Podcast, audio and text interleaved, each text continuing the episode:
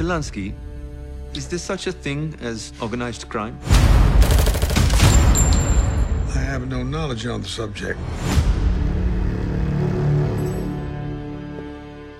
Mr. Lansky, it's a pleasure. Why does David Stone want to write a book about me? Maybe I like stories about complicated people. Anything I choose to tell you is off the record till I give you permission to put it in the book. Any conversations you have about me, I want to know. Betray me, and there will be consequences. I don't have the power to change my past. I do have the power to change the perception of it. I built my business from the ground up. You don't choose sides. You choose opportunities. Make him feel it, Benny. No.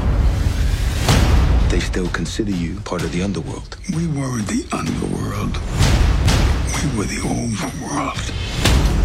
Lansky has $300 million squirreled away, and we want your help finding it. Now, we could let it slip to Mr. Lansky that you've been sharing his secrets. That's not going to go well for you. There are people in this world who will try to make you believe that they are better than you. Rage is a tool we use to prove them wrong. I don't question the choices I make.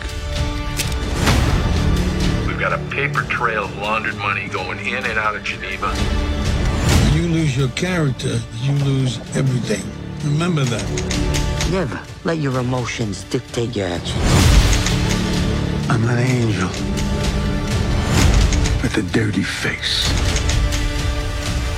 Is that what you tell yourself so you can sleep at night? Have to tell myself anything when I go to sleep at night.